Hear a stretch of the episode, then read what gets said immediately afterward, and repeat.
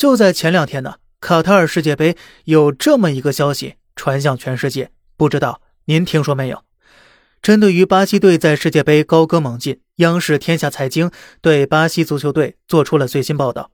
该媒体表示啊，巴西超八成球员收入低于最低工资标准，月收入不足一千三百五十元人民币。这种情况呢，也是引起了极大的争议呀。天下财经这样说道：目前，巴西全国共有约一点一万名在劳动部正式注册的职业球员。平均月工资呢，八千四百雷亚尔，约合一点一三万元人民币。不过呢，其中超过八成球员月收入不足一千雷亚尔，约合一千三百五十元人民币。由于收入不高，很多球员只能多打份工维持生计了。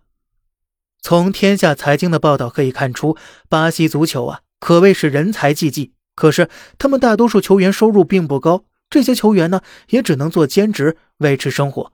虽然该媒体没有透露具体信息，但是八千多名球员月收入不足一千三百五十元，而这种情况呢，不仅让无锡张玉宁、郜林、于大宝等一众球员很是意外，还引来了不少球迷的一片骂声啊！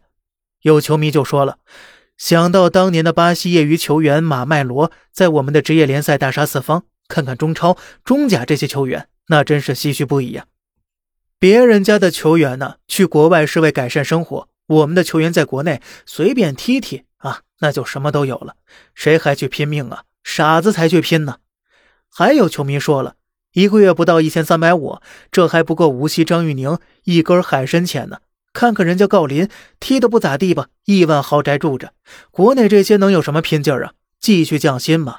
这些球员被欠薪，根本不值得可怜。按照一千三百五给他们发。那就可以了。当然了，也有球迷啊是这么说的：绝了！没记错的话，泰山队的贾德松就是兼职泥瓦匠呢。他的水平比什么于大宝、任航之流可强多了。什么时候国内这些球员兼职送外卖了，中国足球啊也就起来了。那么您觉得，如果中国男足的工资和人家巴西的平均工资一个样的话，那这中国足球是不是就能？冲出亚洲了呀！